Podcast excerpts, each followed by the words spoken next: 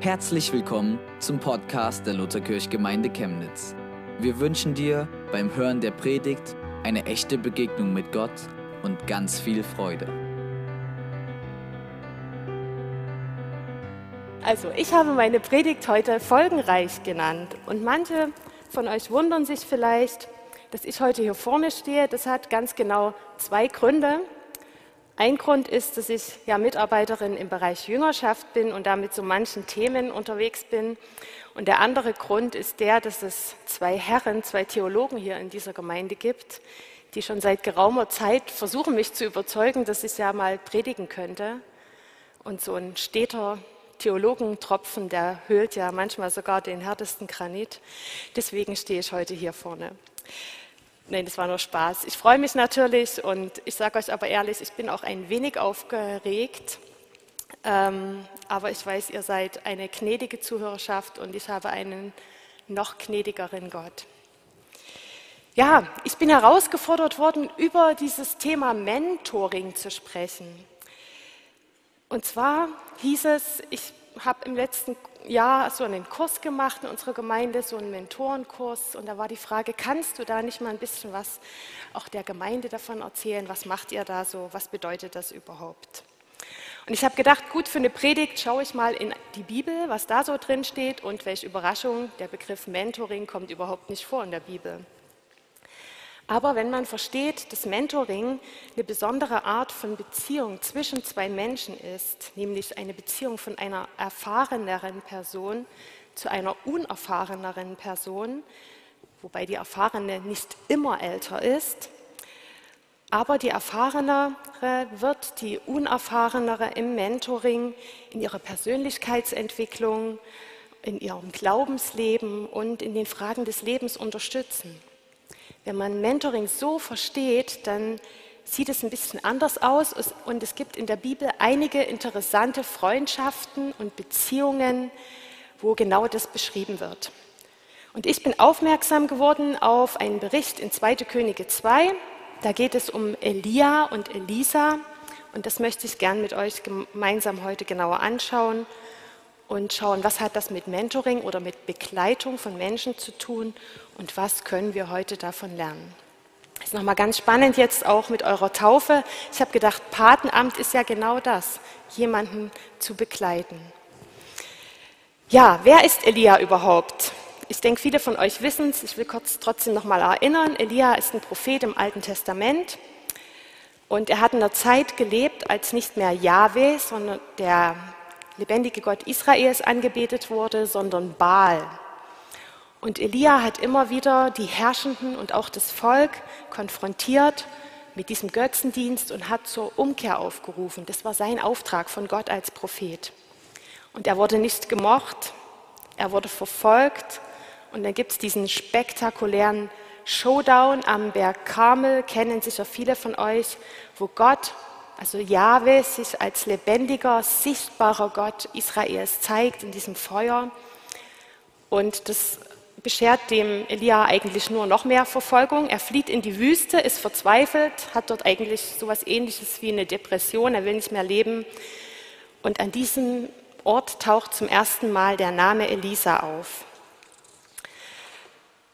Gott selbst begegnet Elia und er gibt ihm drei neue Aufträge. Er gibt ihm erstens den Auftrag, den König von Aram zu salben, zweitens den König von Israel zu salben und drittens einen Propheten an seiner äh, eigenen Stelle zu salben. Und das soll dieser Elisa sein.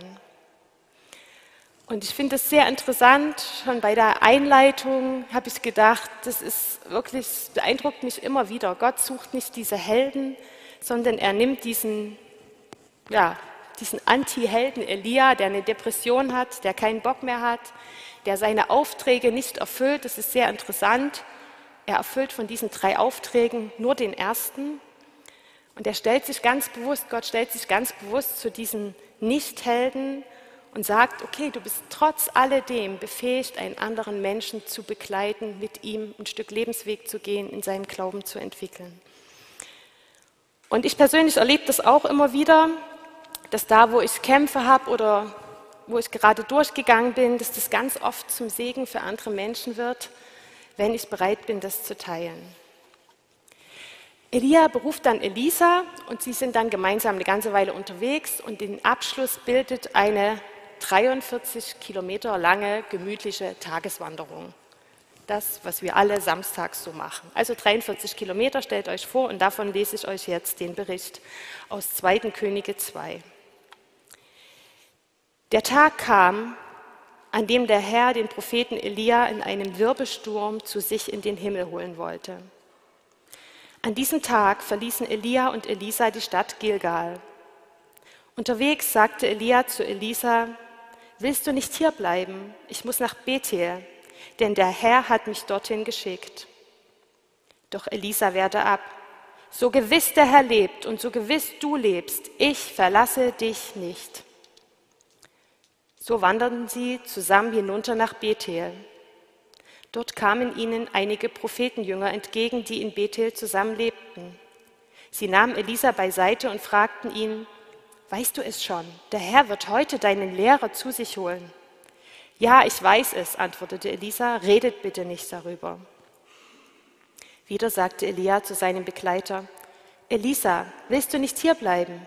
Ich muss nach Jericho, denn der Herr hat mich dorthin geschickt. Elisa antwortete, so gewiss der Herr lebt und so gewiss du lebst, ich verlasse dich nicht. Sie wanderten gemeinsam weiter und kamen nach Jericho. Auch hier sprachen einige Prophetenjünger, die in der Stadt wohnten, Elisa an und fragten ihn, Weißt du, dass der Herr deinen Lehrer heute zu sich holen wird? Und wieder antwortete Elisa, Ja, ich weiß es, sprecht bitte nicht darüber. Elia fragte Elisa zum dritten Mal, Willst du nicht hier bleiben? ich muss weiter an den Jordan, denn der Herr hat mich dorthin geschickt. Doch auch jetzt antwortete Elisa, so gewiss der Herr lebt und so gewiss du lebst, ich verlasse dich nicht. Dann gingen sie gemeinsam weiter. 50 Prophetenjünger aus Jericho folgten ihnen. Als Elia und Elisa den Jordan erreichten, blieben ihre Begleiter in einiger Entfernung stehen. Elia zog seinen Mantel aus, rollte ihn zusammen und schlug damit auf das Wasser. Da teilte es sich und die beiden konnten trockenen Fußes das Flussbett durchqueren. Am anderen Ufer sagte Elia zu Elisa, ich möchte noch etwas für dich tun, bevor ich von dir genommen werde. Hast du einen Wunsch? Da antwortete Elisa, ich möchte als dein Schüler und Nachfolger doppelt so viel von deinem Geist bekommen wie die anderen Propheten. Elia wandte ein, das liegt nicht in meiner Macht, aber wenn der Herr dich sehen lässt, wie ich von hier weggeholt werde, dann wirst du erhalten, warum du, worum du gebeten hast. Wenn nicht, dann geht auch dein Wunsch nicht in Erfüllung. Während die beiden so in ihr Gespräch vertieft weitergingen, erschien plötzlich ein Wagen aus Feuer, gezogen von Pferden aus Feuer und trennte die Männer voneinander. Und dann wurde Elia in einem Wirbelsturm zum Himmel hinaufgetragen. Elisa sah es und schrie, mein Vater, mein Vater, du Beschützer und Führer Israels. Doch schon war alles vorbei. Aufgewühlt packte Elisa sein Gewand und riss es in zwei. Dann hob er Elias Mantel auf, der zu Boden gefallen war, und ging zum Jordan. Wie vorher sein Lehrer Elia schlug jetzt er mit dem Mantel auf das Wasser und rief, Wo ist der Herr, der Gott Elias? Da teilte sich das Wasser und Elisa konnte den Fluss wieder durchqueren.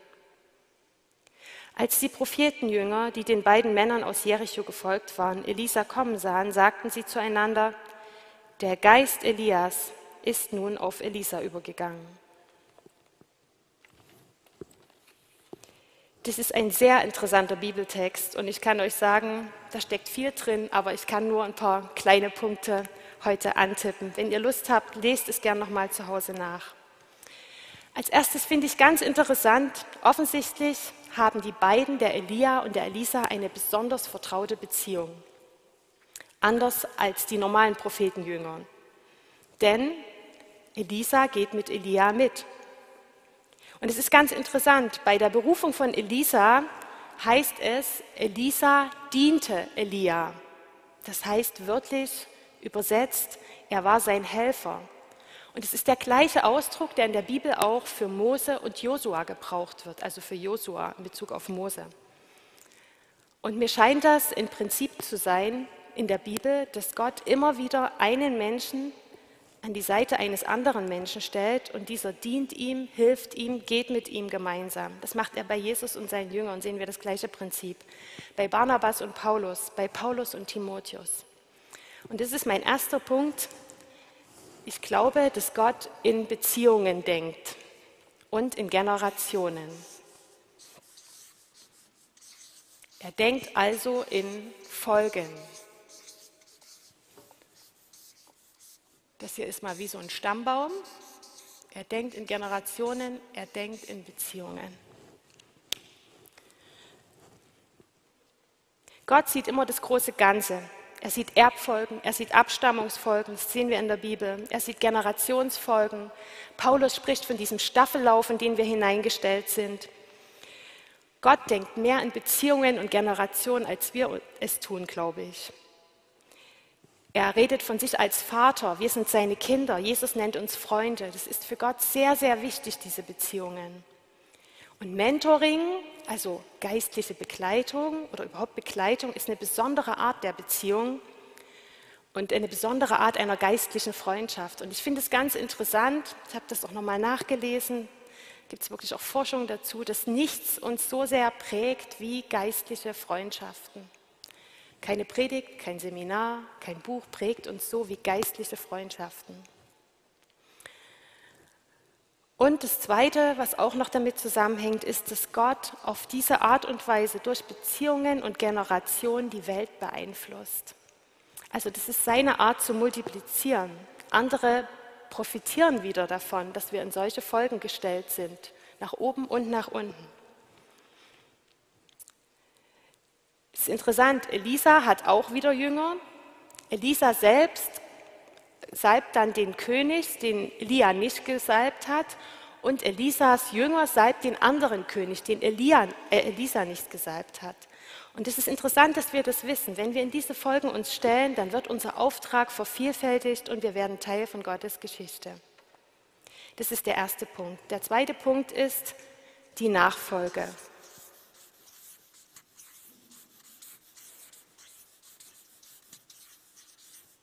Ich mache hier mal so ein paar Fußabdrücke hin. Das Vielleicht eher aus wie Pfützen, aber ihr versteht das schon. Ähm, die beiden gehen gemeinsam ein Stück Weg, der Elia und der Elias. Das ist eine ganz natürliche Wegstrecke. Sie teilen ihr Leben, sie lernen. Der Elisa lernt, der Elisa dient. Und das ist auch so, wie ich Mentoring verstehe. Mentoring ist was ganz Natürliches. Es sind keine Therapiesitzungen mit einem bestimmten Plan sondern das bedeutet, dass wir Leben teilen, dass wir gemeinsam kochen, essen, wandern, vielleicht auch gemeinsam in dem Dienst zusammen sind, gemeinsam beten, gemeinsam Gott suchen. So verstehe ich Mentoring oder auch Begleitung von Menschen. Und es ist eine ganz besondere Reise, die die beiden gehen. Es ist eine Abschiedstournee. Der Elisa scheint es offensichtlich zu wissen, dass es da ein Ende gibt. Das Ende wird angekündigt. Es wird gesagt, der Elia wird hinweggenommen, was auch immer das bedeutet. Elisa, nehme ich an, weiß das auch nicht so genau. Aber Elisa lässt sich davon überhaupt nicht irre machen, dass er weiß, es gibt ein Ende. Und er lässt sich auch von e- Elia nicht irre machen, der jedes Mal wieder fragt, willst du nicht hierbleiben? Ich gehe alleine weiter. Er hat mich nach Bethel, Jericho an den Jordan gesandt. Elisa sagt dreimal mit einer großen Entschiedenheit, ich werde dich nicht verlassen. Und ich empfinde, das ist wie eine Prüfung. Wie als wenn Elia jedes Mal fragt, willst du wirklich dabei bleiben? Und Elisa antwortet mit einer ganz großen Entschiedenheit und Verbindlichkeit, ja, ich habe ein Ziel im Blick, ich will miterleben, was Gott tut, ich will an deiner Seite bleiben. Und gemeinsam besuchen sie dann drei Plätze, die eine ganz gesegnete Vergangenheit haben, aber eine ziemlich traurige Gegenwart. Sie besuchen Orte, die eigentlich wie zu einer leeren Form geworden sind, die ohne Kraft sind. Das erste ist Bethel. Das ist eigentlich ein Ort der Anbetung. Dort hat Abraham seinen ersten Altar gebaut. Dort ist Jakob dem Engel begegnet. Aber in dem Moment, wo die beiden dort stehen, ist es eine Anbetungsstätte für heidnischen Kult. Dort wird der Baal angebetet. Und es ist ein Ort für den falschen Götzendienst. Und weder der Elia noch der Elisa machen dort Rast und bleiben dort, sondern sie entscheiden beide, dass sie weitergehen zu dem Ort der wahren Anbetung. Der zweite Ort ist Jericho. Das ist der Ort, den diese Stadt markiert, die als erstes von den Israeliten eingenommen wurde, als sie aus Ägypten ausgezogen sind. Und diese Stadt sollte nicht wieder aufgebaut werden. Und dieser König Ahab, der aber in dieser Zeit herrscht, hat diese Stadt wieder aufgebaut. Und die Konsequenz davon war ein Fluch, der über ihn gekommen ist. Und diese Stadt zeigt, wenn wir gehorsam sind, in dem gehen, was Gott uns zeigt, dann werden wir diese übernatürlichen Siege erringen. Und wenn wir in Ungehorsam und Selbstbestimmtheit leben, dann werden wir in zerstörerischen Konsequenzen enden. Und auch dort bleiben die beiden nicht stehen, sondern sie gehen weiter an den wahren Ort, an dem die übernatürlichen Siege errungen werden. Das dritte ist der Jordan, an dem kommen sie auch noch vorbei. Und das ist sehr interessant, weil das ist sozusagen der Fluss, den sie durchquert haben, die Israeliten, als sie in das gelobte Land gekommen sind. Und sie haben ja schon mal Wasser durchquert, nämlich das Rote Meer. Und im Roten Meer war es so, da sind sie hingegangen, Gott hat das Meer geteilt und sie sind durchgegangen. Und im Jordan war das aber anders. Da mussten die Priester mit der Bundeslade ins Wasser gehen und dann ist erst das Wasser verschwunden und sie konnten durchgehen. Und deswegen glaube ich, dass das ein Ort ist, an dem es darum geht, dass wenn wir im Glauben gehen und Gott vertrauen, dass tatsächlich wir Wunder sehen werden. Und ich bin mir sicher, dass sie auf dieser langen Wanderung wirklich darüber gesprochen haben. Aber auch dort bleiben sie nicht an diesem historischen Ort stehen, sondern gehen weiter. Der Elia, der hat ganz klar im Blick, er wird Gott begegnen und geht deswegen an diesen geheiligten und ehrwürdigen Orten vorbei, an diesen Ort der Begegnung. Und es ist ganz wichtig, wenn wir mit Menschen unterwegs sind, dass wir sie nicht mitnehmen zu einer Form oder zu einem Ort, der irgendwie eine Geschichte hat, eine religiöse oder der irgendwie mal war, sondern dass wir sie ganz speziell in diese persönliche Begegnung mit hineinnehmen, diese persönliche Begegnung, die wir mit Gott haben, ganz praktisch. Wie machst du das? Wie begegnest du Gott? Wie betest du? Wie liest du Bibel? Es sind drei Orte und es sind drei Lehren. Und Mentoring oder Begleitung bedeutet auch, dass wir andere Menschen etwas lernen. Und das Wachstum im Glauben geschieht durch ein tieferes Verständnis von Gottes Wahrheiten. Und diese Wahrheiten müssen durch eine Person aufgeschlossen werden, erklärt werden und mit dem eigenen Leben verbunden werden. Und genau das kann in so, einer, in so einem Mentoring oder so einer Begleitung oder in so einer geistlichen Freundschaft geschehen. Und das Dritte ist noch der Reichtum.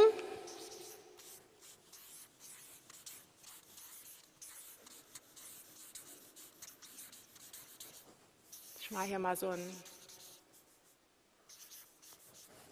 zum Geldsack hin, ja, ihr wisst Bescheid. Ähm, ja, Elia macht Abstand, entfernt sich von diesen Prophetenjüngern, geht durch spektakuläre Art und Weise durch den Jordan ähm, und schafft einen vertrauten Raum, einen vertrauten Raum, wo er Gott begegnet, aber auch nochmal einen vertrauten Raum mit diesem Elisa. Und er fragt dann Elisa, hast du einen Wunsch? Oh, bitte, was ich für dich tun soll, steht in der Elberfelder.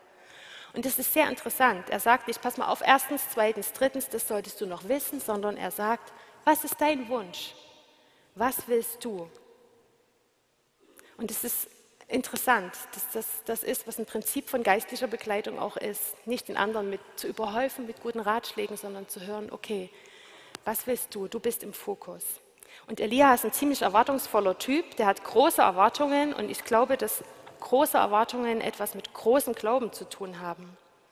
Und die erste Erwartung ist, er will Gottes Handeln sehen. Elisa weiß nicht von der Seite Elias. Und er wird ja dafür dann wirklich auch belohnt, dass er nicht gewissen ist. Und die zweite Erwartung, die er noch hat, ist, dass er reich beschenkt werden will. Elisa erwartet den doppelten Segen. Das ist ganz schön unverschämt, oder? Aber dieser doppelte Segen ist der, im Alten Testament ein besonderes Zeichen dafür, dass derjenige nämlich der Erstgeborene ist. Und für mich hat der Satz noch viel mehr. Er bedeutet eigentlich für mich, setze mich ein als deinen Sohn. Nicht erklär mir, wie das geht, sondern setze mich ein. Und er kennt die Autorität Elias, der Elisa, und das führt zur Multiplikation, zur Übertragung. Elisa zerreißt dann seine Kleider, legt neue an, tritt mutig das Amt der Nachfolge an und er weiß, Elia geht, aber Gott bleibt.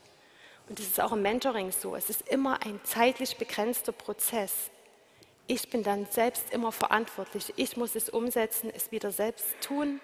Es geht nicht darum, Menschen in Abhängigkeit zu führen, sondern es geht darum, dass Menschen bei Jesus andecken, andocken und dort abhängig sind und bleiben. Und es geht darum, sie zu fördern, zu befähigen. Und Mentoring heißt auch, sich überflüssig zu machen. Das ist sehr interessant. Der Elisa tut dann doppelt so viele Wunder wie Elia und hat einen sehr weitreichenden Dienst. Und ich habe vorhin gesagt, in Generationen zu denken. Die nachfolgenden Generationen dürfen über uns hinauswachsen. Wisst ihr das? Und das ist ein kleiner Test immer für unser Herz, finde ich. Wie fühlt sich das an, dieser Gedanke, dass die, die nach uns kommen, über uns hinauswachsen werden? Ich hatte gerade diese Woche wieder ein Gespräch mit jemandem, den ich begleite und der mir erzählt hat, wie er mutig auf der Straße wirklich das Evangelium gepredigt hat, Leuten, die er nicht kannte und wo Gott sich dann durch eine Heilung noch dazugestellt hat, wo ich gedacht habe, wie krass. Da kann ich so viel lernen als derjenige, der eigentlich den anderen begleitet. Und diese Generation wird über mich hinauswachsen. Was heißt das jetzt praktisch?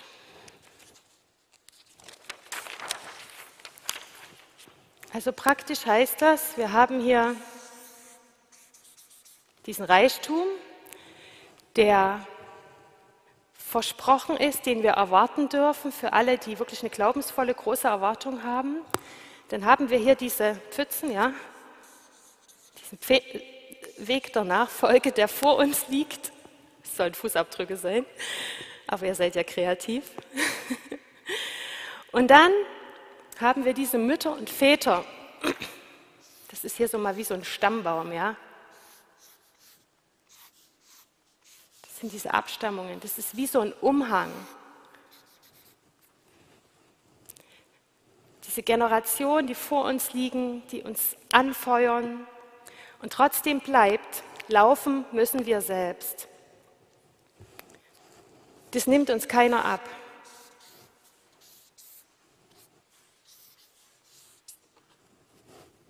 Das nimmt uns nicht der Mentor ab, das nimmt uns kein Pfarrer ab, das nimmt uns nicht mal Jesus ab. Und die Frage an dich ist heute, bist du dafür bereit? Willst du das? Ist deine Sehnsucht so groß wie die bei Elisa, zu sagen, ich bleibe dran, ich erwarte etwas? Reichtum, Gott zu begegnen? Willst du dich wirklich auf den Weg machen? Falls ja, dann habe ich ein paar ganz konkrete Ideen für dich. Erstens, sortier nochmal für dich, was ist deine Erwartung? Was ist dein Ziel? Geht es um dich oder geht es um Gott?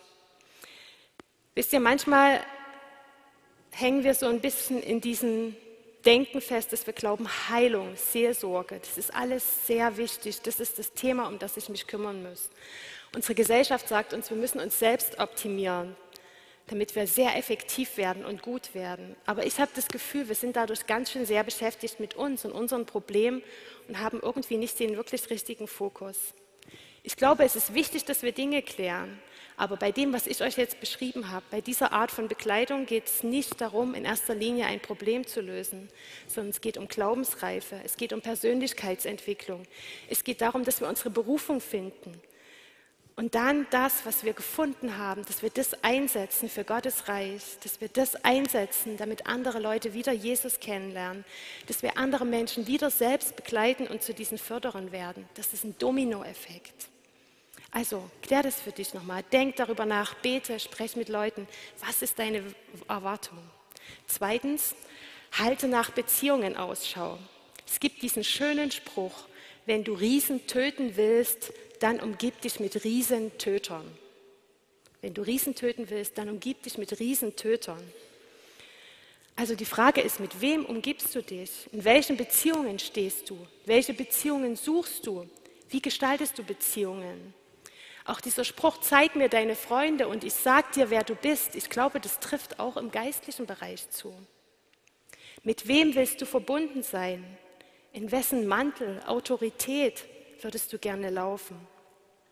Kennst du die Autorität derer, mit denen du dich umgibst? Greif die Initiative, frag Menschen an. Ich sage euch, zwei meiner engsten Beziehungen oder Freundschaftsbeziehungen, die ich äh, pflege, ist, sind dadurch entstanden, dass ich jemanden angefragt habe, dass ich gedacht habe, mit der Person, als ich die gesehen habe, möchte ich befreundet sein. Die hat irgendwas, was, wovon ich gern teilhaben möchte, wo ich eingeklinkt sein möchte. Und wenn du jemand bist, der sagt, boah, ey, ich habe echt schon zu viele Beziehungen, dann ist es manchmal hilfreich, ein Papier zu nehmen und eine Karte zu zeichnen oder eine Mindmap und zu sagen, okay, welche Beziehungen habe ich? Was sind das für Beziehungen? Und wo sind dabei diese Riesentöter? Gibt es diese Beziehungen in meinem Leben? Wenn dich das ganze Thema Beziehungen interessiert, dann hör dir die Predigten aus dem Anfang des letzten Jahres an. Gibt es eine ganze Predigtreihe darüber. Super viele praktische Tipps da drin. Sei euch empfohlen.